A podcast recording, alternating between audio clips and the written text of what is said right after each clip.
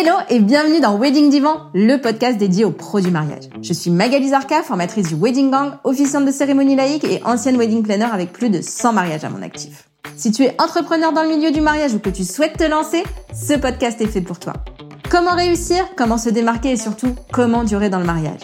Autant de questions auxquelles nous répondrons ici via des interviews sans tabou de prestataires de mariage ou qui peuvent t'aider à améliorer ton business. On y abordera leur parcours, leurs réussites et leurs erreurs aussi parfois. Je partagerai également avec toi tous mes conseils, astuces et outils pour te donner un accès direct à la réussite dans le Wedding World. Allez, pose-toi dans ton canapé, écoute-nous dans ta voiture ou même en faisant la vaisselle et surtout, abonne-toi pour ne manquer aucun épisode. Hello hello le gang, je suis ravie de t'accueillir dans ce nouvel épisode de Wedding Divan avec la talentueuse et joyeuse Justine, plus connue sous le nom de Justina sur Instagram. On aborde un sujet au cœur de ton métier d'entrepreneur, comment attirer sa clientèle idéale. Je suis sûre que ça va te parler, mais je ne t'en dis pas plus et je te laisse écouter les bons conseils de Justine. Hello Justine, je suis ravie de t'accueillir dans Wedding Divan, bienvenue à toi.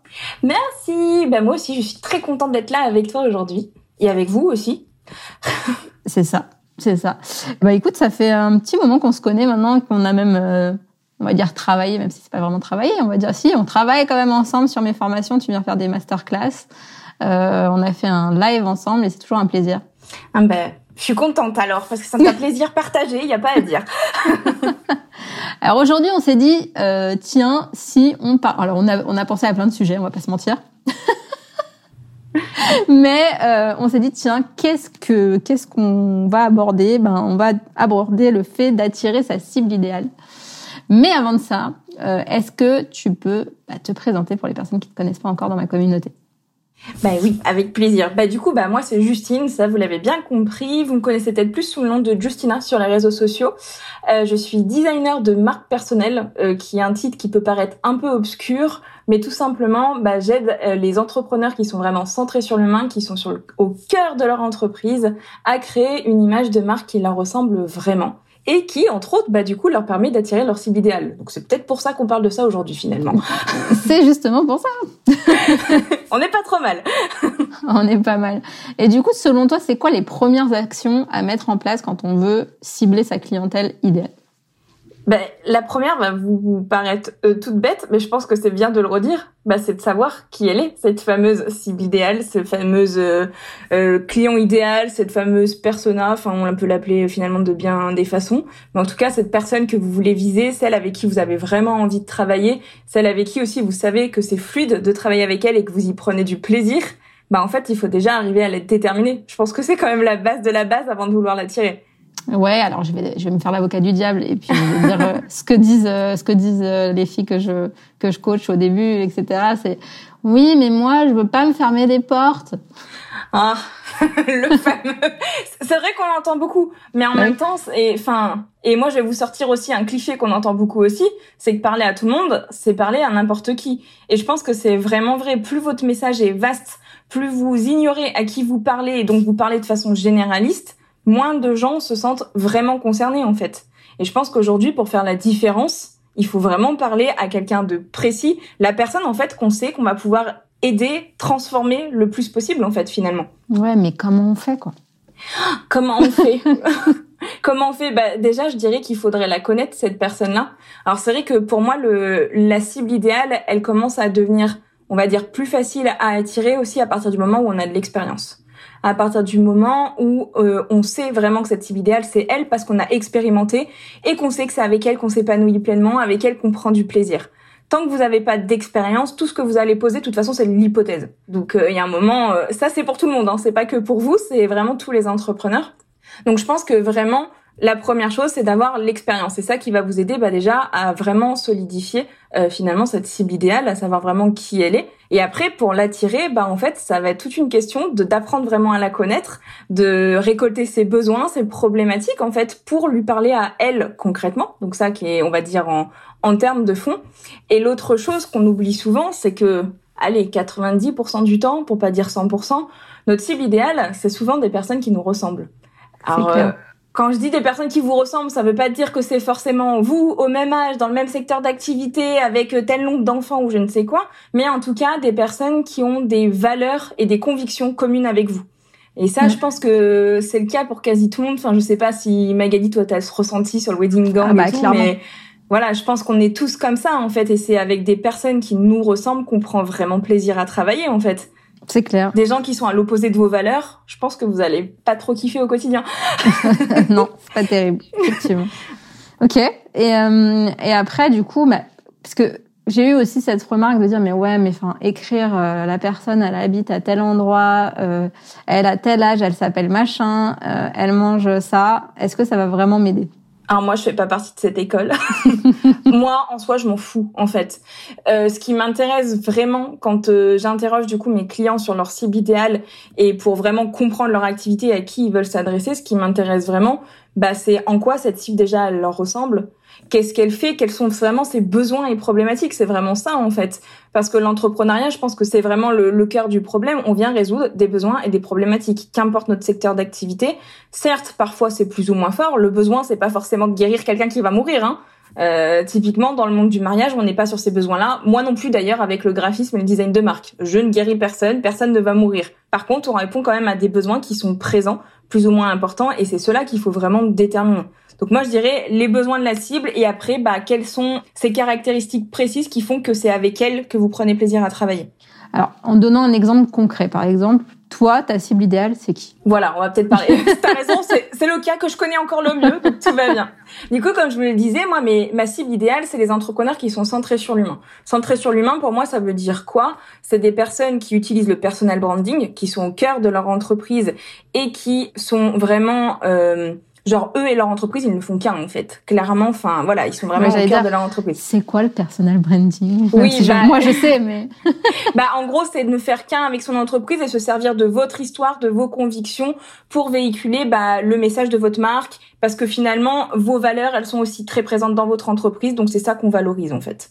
C'est partir de l'humain. C'est partir de l'humain vous mais c'est partir aussi de l'humain l'autre euh, l'autre, et eh ben l'autre c'est qui? Ben on en revient au fameux client idéal. De toute façon, on y revient toujours. Hein. Je crois que c'est une histoire sans fin. Mais du coup, voilà, moi ma cible c'est un entrepreneur centré sur l'humain. C'est une personne euh, qui a un intérêt pour le beau et le visuel, qui est sensible à ça qui est minutieuse parce que étant bonne perfectionniste, perfectionniste, j'ai besoin de travailler avec des gens qui sont aussi minutieux que moi. C'est une personne qui est sensible euh, qui est ce qui est très important pour moi et c'est ce qui fait que je travaille avec 99% de femmes et que je parle au féminin. C'est que la sensibilité pour moi est super importante et l'expression des émotions. Enfin voilà, ça peut être des, des choses comme ça en fait. Votre cible, c'est pas forcément des choses factuelles c'est pas forcément un âge, c'est pas forcément un secteur d'activité, c'est pas forcément, euh, je sais pas moi, une situation familiale. Ça peut être des choses peu palpables, on va dire, comme des valeurs, comme des caractères, parfois même des habitudes qui sont super importantes pour vous. Enfin, ça dépend totalement finalement. C'est votre expérience qui va vous donner ces réponses. Mm. Bah, c'est vrai que moi, il y, a deux trucs, par exemple, euh, tu vois, je te disais tout à l'heure ce qu'elle mange. Ouais. C'est un truc que j'utilise vachement moi, euh, parce que euh, ben déjà quand j'ai fait euh, mes interviews de clientes idéales, j'ai vu que euh, la plupart d'entre elles, c'était c'est quoi ton, ton hobby dans la vie, euh, ta, passion Manger? je dis ah bon ok je sais pourquoi c'est voilà justement on se ressemble manger pourtant ça a été difficile pour moi plus jeune de manger correctement mais mais aujourd'hui je ne me fais pas prier n'est-ce pas? Donc effectivement quand je vais aller dans un endroit ou euh, je vais manger des trucs euh, qui donnent envie, euh, qui ou une bonne gaufre ou un machin qui donne vraiment envie en photo, ben je vais me faire une petite photo dessus et je sais que ça va limite faire plus d'engagement que mes posts, n'est-ce pas?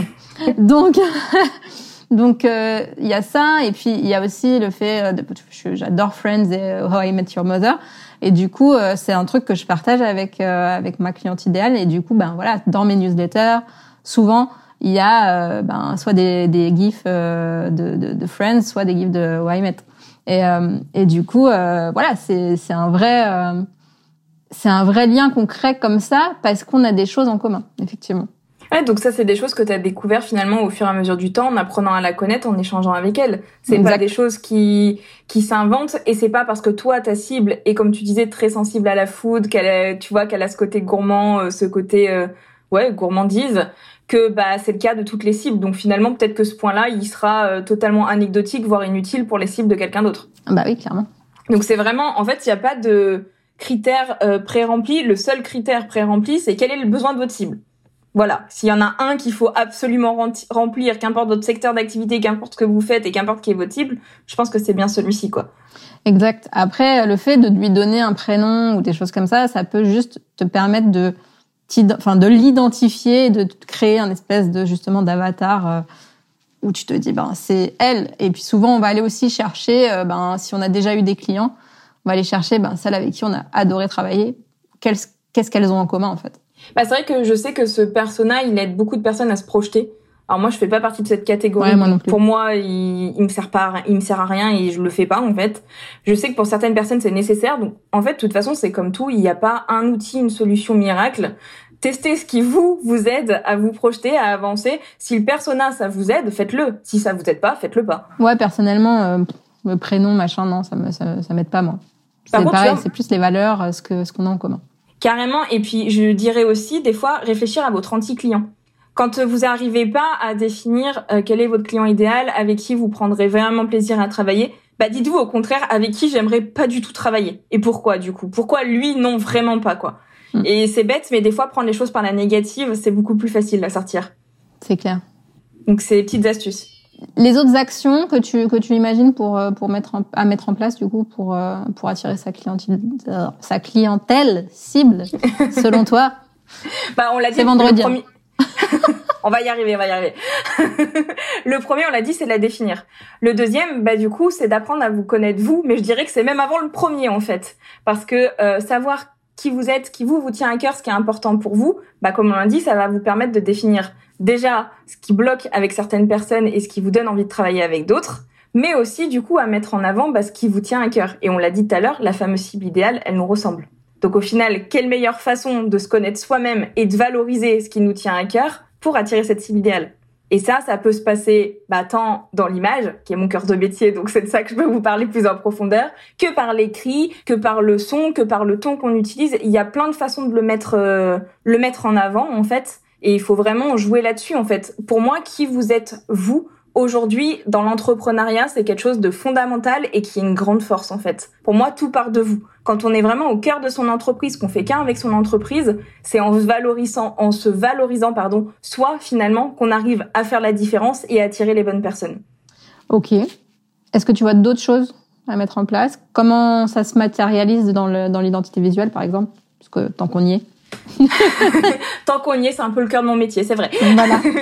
du coup, dans l'identité visuelle, bah, tout va passer par la stratégie. En fait, il va déjà falloir, comme on l'a dit, euh, bah, définir clairement qui vous, vous êtes, ce qui vous tient à cœur. Et après, bah, du coup, il va falloir faire des choix avec sens quand je parle de choix, je parle de choix de couleur, je parle de choix de typographie, je parle de définir un logo, je parle de choix photographique aussi. Et c'est vraiment tout un univers visuel qu'il va falloir définir en se posant des questions pour chacun de vos choix. Si en fait vous restez concentré simplement sur vos goûts et vos inspirations quand vous créez vos visuels, c'est la meilleure façon d'avoir envie de changer tous les six mois, de se lasser du truc et de pas attirer les bonnes personnes. Par contre, si vous focalisez sur le fond, donc la stratégie, et que vous mettez ça en image, bah d'un coup magnétiquement, on va dire pratiquement, enfin vu que ça vous ressemble à vous, ça va attirer des personnes qui vous ressemblent. Il y a un côté un peu magnétique bah quand on travaille bien les fondations en fait. Mais les fondations, c'est le point numéro un quoi. Donc pour moi, valoriser qui vous êtes par le visuel, c'est fondamental. Et si je prends l'exemple par exemple d'Instagram, que je pense que vous êtes beaucoup à utiliser, vous qui nous écoutez, Instagram, typiquement, je pense que le gros défaut de beaucoup de prestataires de services, beaucoup dans le monde du mariage aussi. C'est de sais montrer... ce que tu vas dire. oui, parce qu'on en a parlé il y a pas longtemps. c'est de montrer que des photos et donc des photos de leur réalisation. Alors super, franchement, de montrer des photos, que vous soyez par exemple fleuriste, que vous montrez vos réalisations, que vous soyez wedding planner, que vous montrez bah du coup ce que comment sont passés vos mariages, que vous soyez photographe et du coup vous montrez vos photos, c'est bien. Mais en fait, pour moi, c'est pas suffisant. C'est pas suffisant parce que aujourd'hui, vos réalisations, ce que vous, ce que vous produisez, ce que les livrables en fait que vous allez fournir à vos clients. Pour moi, c'est pas ce qui fait la différence aujourd'hui. Alors oui, ça peut la faire, mais c'est pas seulement ça parce qu'aujourd'hui, des prestataires, autant vous dire qu'il y en a des centaines de milliers ou je ne sais, je sais même pas quel chiffre dire, mais en tout cas énormément. On a tous énormément de concurrence. Et aujourd'hui, ce qui va vous permettre de sortir du lot et d'attirer les bonnes personnes, bah finalement, c'est de parler de vous, de ce qui vous tient à cœur et de valoriser bah, qui vous êtes et comment vous allez accompagner vos clients. Exactement, l'expérience que tu leur fais vivre, quoi. Ah, mais carrément, mais c'est toute une expérience. Mais cette expérience, tu l'as fait vivre parce que t'es toi. Parce que je pense que il n'y a pas deux personnes qui ont exactement la même approche. Même si le processus, on va dire, sur le papier, étape 1, c'est ça, étape 2, c'est ça, on peut peut-être avoir la même. Mais en fait, par rapport à notre personnalité, par rapport à ce qui nous tient à cœur, on n'aura jamais exactement la même approche. Je suis sûre que je pourrais donner mon offre à l'identique à un autre prestataire, il la fera jamais à 100% comme moi, parce qu'on est différents. Oui, c'est ça qui fait la différence aujourd'hui, c'est ta personnalité et puis euh, ta façon d'expliquer les choses bah, sur les réseaux.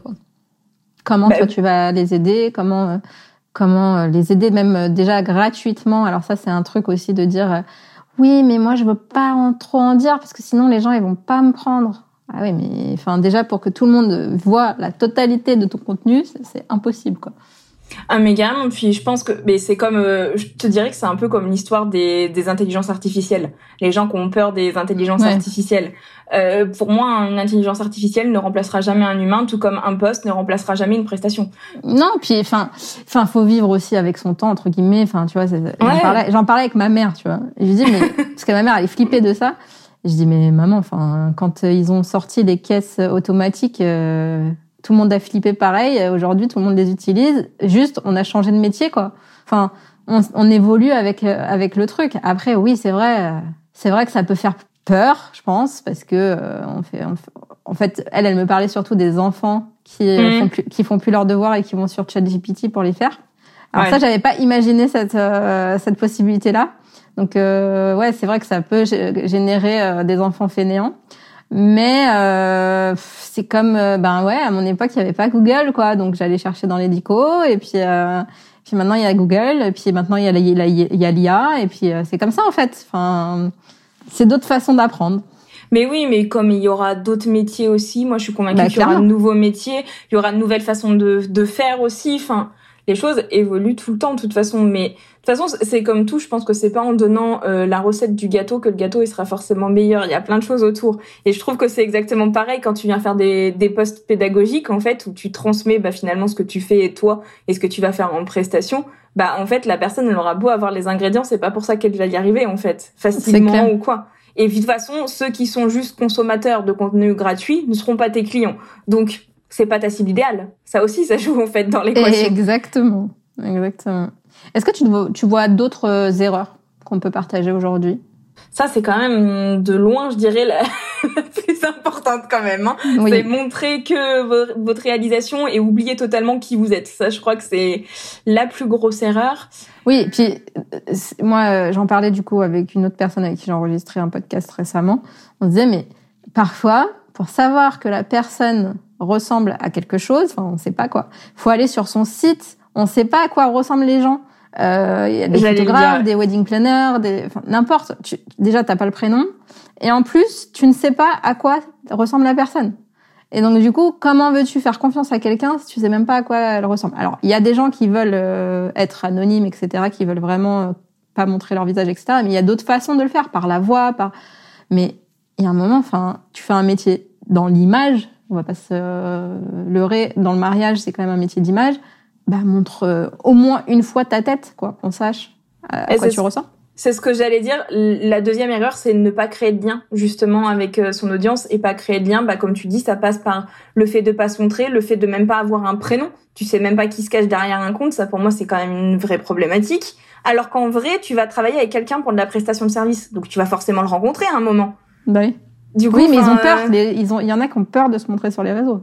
Alors après, je comprends que c'est pas évident d'aller prendre des photos de soi, de se mettre en vidéo et tout. Et c'est inné, je pense, chez personne. Hein. Franchement, je sais pas toi, hmm. Magali, mais moi, je le faisais pas au début. Hein. Bah pareil. Non, mais j'ai une, une, de mes coachées qui m'a dit ça, qui est aussi une de mes copines. Euh, elle me dit mais comment vous faites, comment ils font, comment machin? Je dis mais bah, ils ont fait la première, la deuxième et la troisième, et puis au bout de la dixième, ça va mieux. Carrément.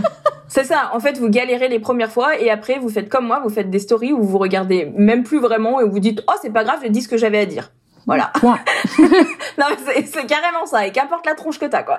C'est en fait, il y a, y a des, des, paliers, mais je pense que humaniser euh, son contenu, qu'importe le support, on parle d'Instagram, mais c'est exactement pareil avec d'autres réseaux sociaux, c'est exactement pareil pour moi sur un site internet. Enfin, humaniser, mettre de soi, euh, tant visuellement, tant en, faisant créant du lien, bah par exemple en mettant ton prénom tu vois, en racontant un peu toi et tout, bah, c'est comme ça que les gens vont s'identifier à vous. si on sait ni comment vous appelez, ni à quoi vous ressemblez, ni quel est votre parcours, ni ce qui vous tient à cœur, ni comment vous allez nous accompagner vraiment à part juste des livrables, bah au final, comment je fais pour me dire euh, c'est avec elle que j'ai envie de bosser mm. Ou alors, si, je vais choisir un prix. Mais dans ce cas-là, vous serez choisi que pour votre prix, et moi, je trouve qu'il n'y a rien de plus dommage que ça. C'est clair.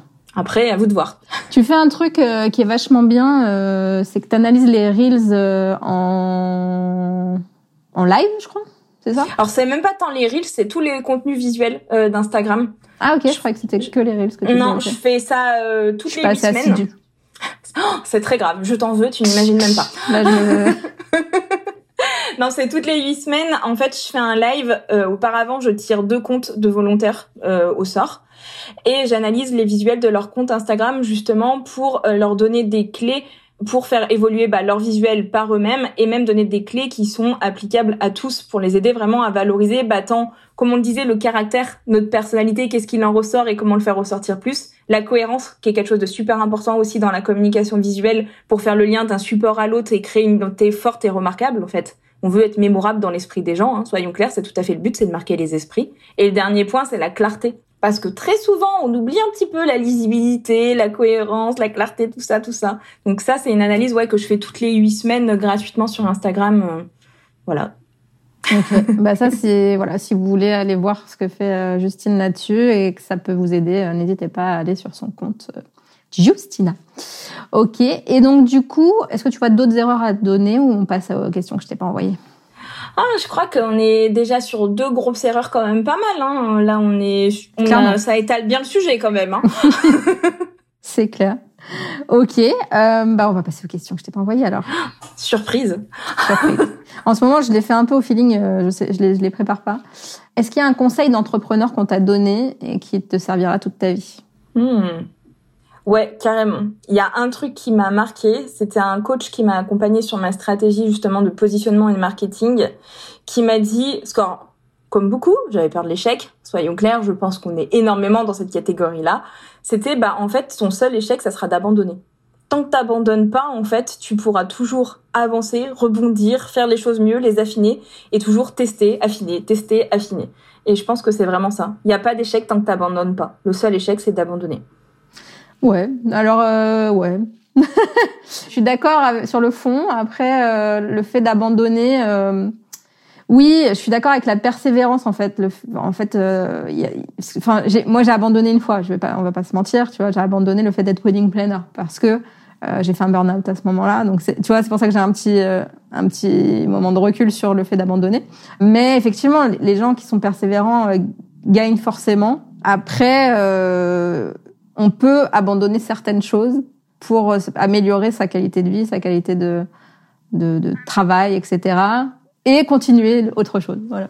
Ah non mais carrément, mais quand je disais abandonner, c'est abandonner un projet qui tient vraiment à cœur et où tu sais que c'est vraiment ton projet de cœur, celui qui va te permettre de t'épanouir et que t'abandonnes juste parce que euh, pour des raisons bah, des fois on est fatigué, on n'en peut plus. Des fois c'est plus des pauses qu'il faut faire aussi que de l'abandon. Dans ton cas toi, tu vois, t'as abandonné euh, ton projet de wedding planner. Regarde aujourd'hui sur quoi t'as rebondi aussi. peut-être que c'était pas plus mal finalement que tu l'aies abandonné celui-ci. Ah oui, non mais ça je ne le regrette pas du tout. Mais oui, c'est pour ça que je te dis, on peut abandonner certaines choses. Voilà. Mais il faut pas abandonner tout court. C'est vrai que c'est dur l'entrepreneuriat. Euh, on a euh, des hauts, des bas, euh, des, euh, des moments où c'est ouh, je suis trop content, ils ont signé, ah machin, et le lendemain, ah putain, je suis qu'une merde.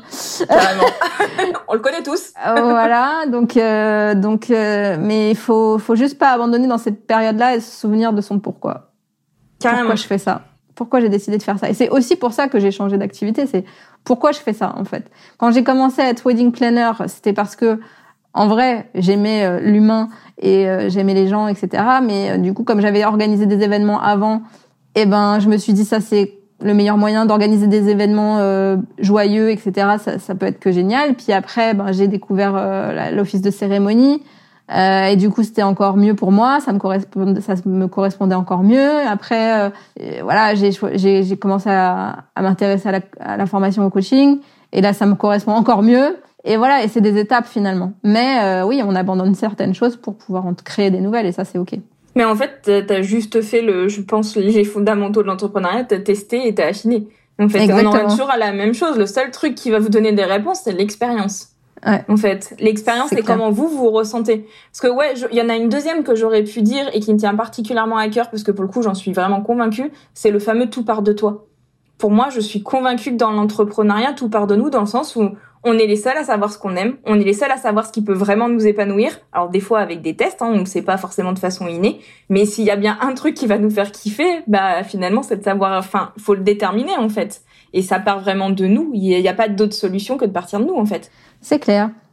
Euh, Est-ce qu'il y a un livre, je sais pas, un TED, euh, une conférence TED, une formation, un truc qui t'a changé aussi ta vie d'entrepreneur que tu peux partager avec nous? Il y a un truc que j'aime bien en ce moment, c'est une entrepreneuse qui est euh, experte en personal branding et experte digital, donc sur les réseaux sociaux, et qui analyse euh, régulièrement justement euh, les contenus, enfin les contenus. Comment des grandes têtes, on va dire, qu'on connaît tous, style, elle a, elle a analysé Stéphane Plaza, des influenceurs comme Sissi Moi, genre de choses. Quels sont finalement les clés de leur réussite, en quoi ils arrivent aujourd'hui à se démarquer et qu'est-ce qui a fait aujourd'hui que bah on sait exactement ce que c'est eux des fois même sans les voir, tu vois. Genre de choses. Elle fait des petites vidéos YouTube où elle les analyse. Elle s'appelle Gina, euh, son nom de famille, je ne sais plus. Morabito. Ouais, c'est ça. Déjà, ça valorise totalement le fameux tout part de toi parce que généralement c'est des personnes qu'on fait finalement de ce qu'ils sont euh, dans la vraie vie, leur signature en fait, et aussi parce que ça permet de je trouve de remettre un peu l'église au milieu du village, comme on dit, de remettre les gens au même niveau en fait. Nous aussi, on est capable d'avoir ce genre de succès. Nous aussi, on est capable de trouver la chose qui nous correspond. C'est vrai, c'est clair. Ok, et dernière question, c'était quoi la pire période de ta vie? Waouh Putain, c'est compliqué. Hein Pourquoi il y en a eu beaucoup? Alors, tu sais, moi, je fais partie des gens qui sont dans les montagnes russes et qui ont besoin des fois de tomber très bas pour remonter très haut je fonctionne quand même. Mais ça, ça, s'appelle la vie en fait. quand tu, tu vas tout au bout, tout au fond, tu peux que remonter en même temps. Ouais, c'est ça. je dirais celle, celle que j'ai trouvée la pire, mais au final qui m'a aidé le mieux à rebondir.